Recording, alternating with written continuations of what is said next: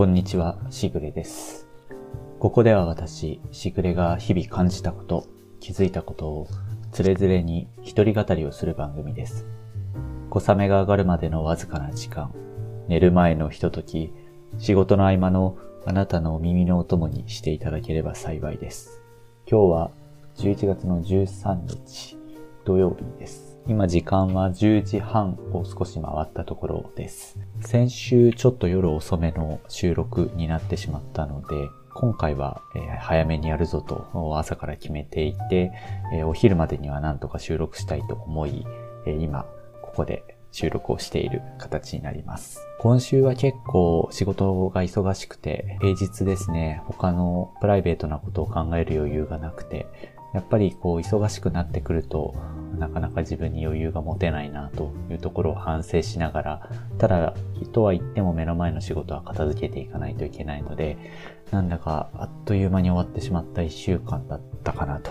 いう感じです。来週は少し落ち着くはずなので、えー、またですね、えーちょっと仕事以外のこともですね、頭を回しながら、え生活していければなというふうに思っています。ちょっと考えていたのが、あの、この今、今週はすごく忙しかったんですが、このポッドキャストを始めてからですね、えーそうは言っても、ちょっとこのポッドキャストでガス抜きというか、えーまあ仕事以外の話を、まあ自分のことをですね、ちょっと落ち着いて話したりするっていうのが、意外にこうストレス発散になっているなというのがあって、えーなので、あのー今、今週はすごく忙しかったんですが、え逆に、あの早くこの土曜日で、こういったちょっとブツブツと、えー小言を話すという時間を作れないかなというのを楽しみにしている自分がいるので、これはちょっと良いループに入ったんじゃないかなと自分でも思っています。はい。えーそれでは今日の本題なんですが、えっと、今日またちょっと全然違うことを話をしたくて、えーいわゆるミニマリストというものに関して、私が今思っていることをちょっとお話しさせてもらえればなと思っています。ミニマリストという言葉、えー皆さんご存知でしょうか、えーまあ、多くの方が、えー知っていると思います。ここ何年かで、えーまあ、随分とえー一般に広く認知されている言葉かと思います。いわゆるそのイメージとしては、えー本当に自分の身の回りのものをですね、えー本当に必要最小限のものだけを持って生活をしていこうという、そういう思想のこと、まあ、生活態度のことですね、えーことを言います。えーとはいえ、ちょっと今すごく浅い説明だったので、えっと、私がよく使っているコトバンクという検索サービスでミニマリストと検索をしてみました。このコトバンクというのは、えー世の中にいろんなこう辞書であったり、そういったものが、まあ、あると思うんですが、えーまネットから拾えるですね、そういったあ辞書の記載をですね、えーいくつか並列して表記をしてくれるサービスになっていて、私は結構 Wikipedia とかよりもこっちでまずは調べてみてっていうようなことをしています。辞書がまあいいというのは、あの、ちょっとまたこれは別の機会に、えーお話しできればしたいんですけれども、えー、Wikipedia と違って、この、まあ、コトバンクから検索するその辞書の記載がいいのはですね、と辞書って基本的に限られた空間、えー限られたスペースに、えある一つの事柄について説明をしなければいけないという制約があるので、おのずとその中で分かりやすく書かないといけないという制約の中で、え書いていくので、えすごくまあその簡潔に最初まとまっていたりするんですね。なので、一番最初の最初、本当に荒々のところで、えーどういうことか知りたいという時には、むしろ辞書の方が簡潔に分かってですね、理解が早まるということがあります。で、そこからさらに深掘りしたりですね、したいという時には、あの、これまた良くて、辞書というのは基本的に、まあ、あの、末尾に、参考文献が載っていたりすることがありますから、えっと、そういったものを参照することでさらに深掘りしていくということができます。もちろんその個人が投稿するという Wikipedia のようなサービスも最近は精度が上がってきてとても良いとは思うんですが、なかなかこれはですね、えっと、まあ、商業目的でやっていない、まあ、あの、個人があのご自由にどうぞという感じなので、どうしてもそれぞれの記事に、えー、まあ、正確であったりそうでないものもあったり、分量も多かったり少なかったりということで、なかなか質の部分が均質でない、まあ、かつ担保されないという点もあるので、えー、一番最初の最初は、まずは、えー、コトバンクのようなサービスから入って、えー、まあ、各辞書の記載をまずざっくり見てから、さらに深掘りしていくというやり方の方が良いというふうに思っています。このことについては、またちょっと改めて、えー、お話しさせてもらえたらなと思っています。すいません。えっ、ー、と、完全に話が逸れてしまったんですが、えー、この言葉バンクで、え、ミニマリストと検索をすると、えまず一番最初にですね、今画面見てるんですが、え知恵像からですね、朝日新聞が発刊している知恵像からの解説が載っていまして、今、触りの部分だけをちょっと読み上げますと、えミニマリストとは、持ち物をできるだけ減らし、必要最小限のものだけで暮らす人。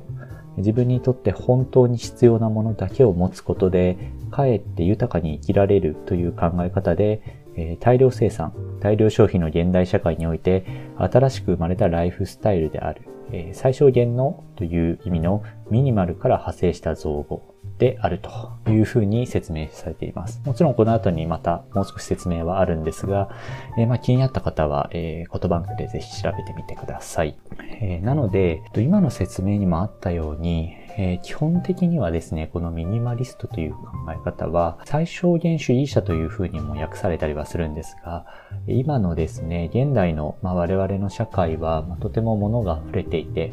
えー、いろんなものも食べられる、いろんなものも買えるという、この社会の中において、えー、まあ、何でも手に入るということの一つの反動、まあ、アンチテーゼのような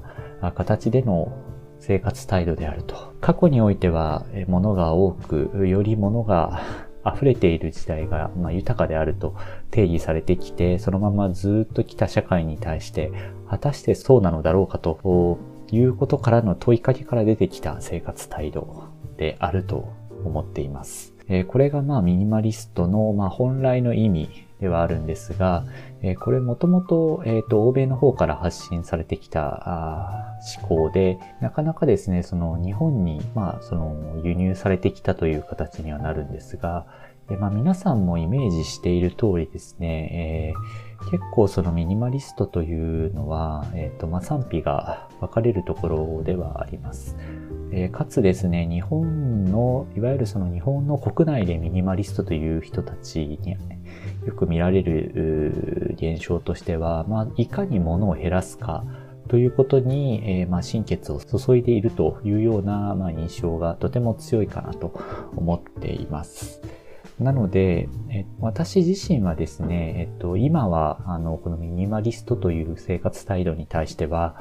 少し違和感といいますか、え疑問があるかなというふうに思っています。というのは、えー、まあ、こんなことを偉そうに言っていますが、えー、私も実は20代の前半から半ば頃まではですね、えー、一時期このミニマリストを目指していた、憧れがあって目指していた時期がありました。なので、えっ、ー、と、まあ、すごくご多分に漏れずですね、いかに物が少なくできるかということを、えー、やっていた時期があって、実際そういうことをやった中でどうだったかというと、私自身は、えー、できなかったですね。えっ、と、まあ、ありていに言うと挫折してしまったというのが正しい言い方だと思うんですが、えまあ、できませんでした。で、そういった中でですね、まあ自分で感じたことをお話をさせてもらうと、えー、やっぱりですね、えー、まあ最小限、ものを最小限で、しかも、えー、いかにものを減らしていくかということになると、そのこと自体は悪くないと思うんですが、果たしてですね、それで自分が生活が豊かになれるのかというのをそこまで考えて、え物を捨ててる人が本当にいるんだろうかという、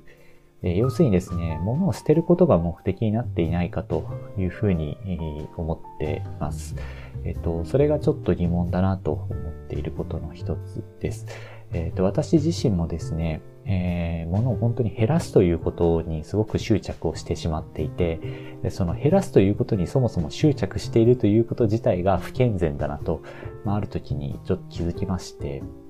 えー、それからはですね、えーまあ、なるべく少なめのもので、あまり多く物を持たないという思考は今でも変わらないんですが、えー、とにかく減らせばいいというところは、えー、また逆をしたというか、今そうは思っていないですね。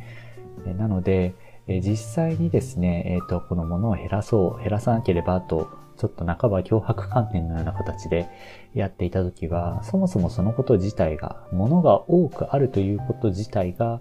えー、捨てられない自分というものにですね、ものすごくストレスを感じていた時期がありました。で、まあ、そのこと自体がストレスになってること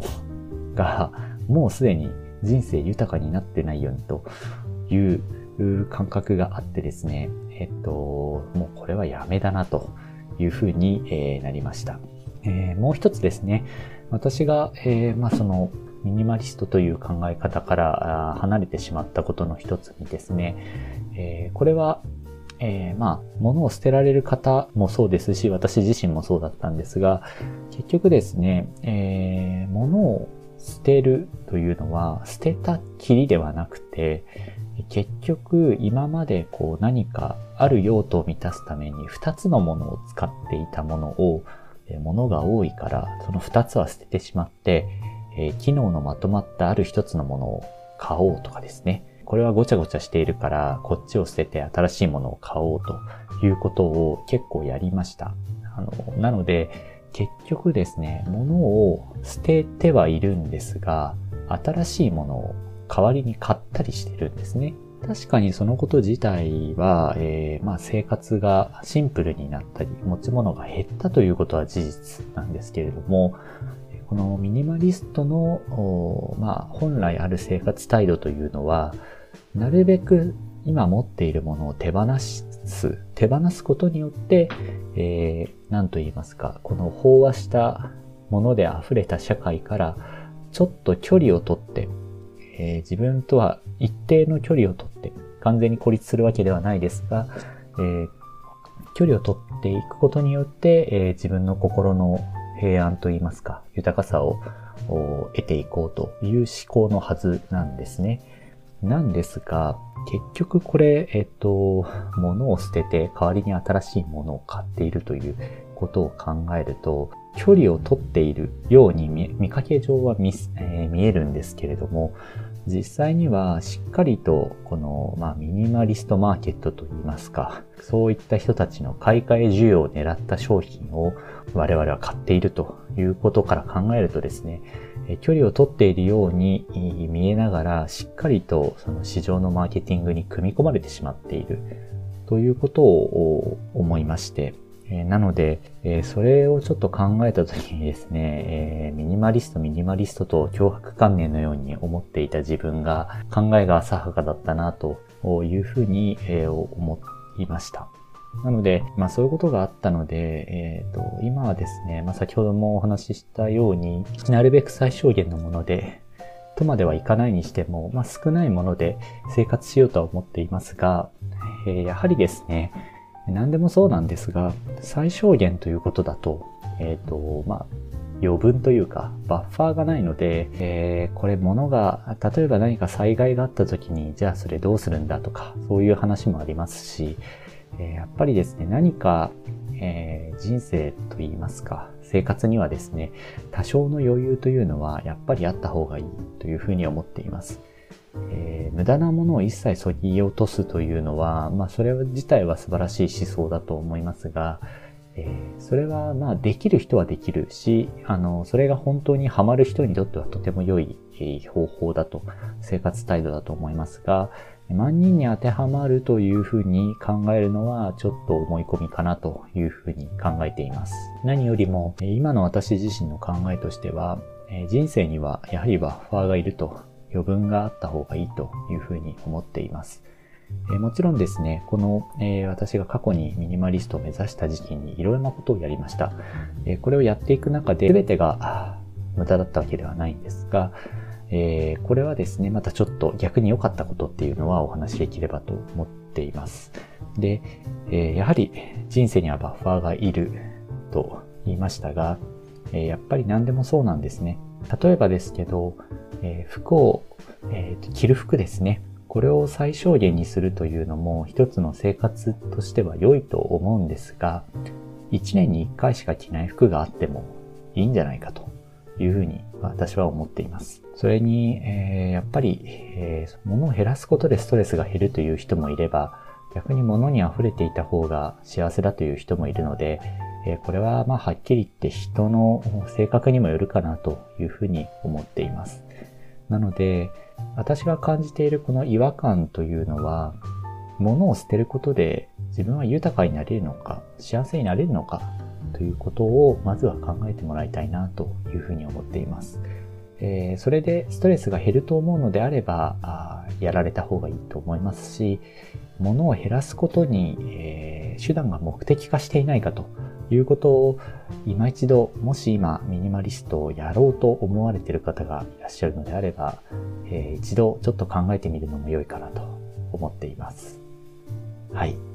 えー、それでは本日はこの辺りにしようと思います。今回もありがとうございました。また次回お会いしましょう。しぐれでした。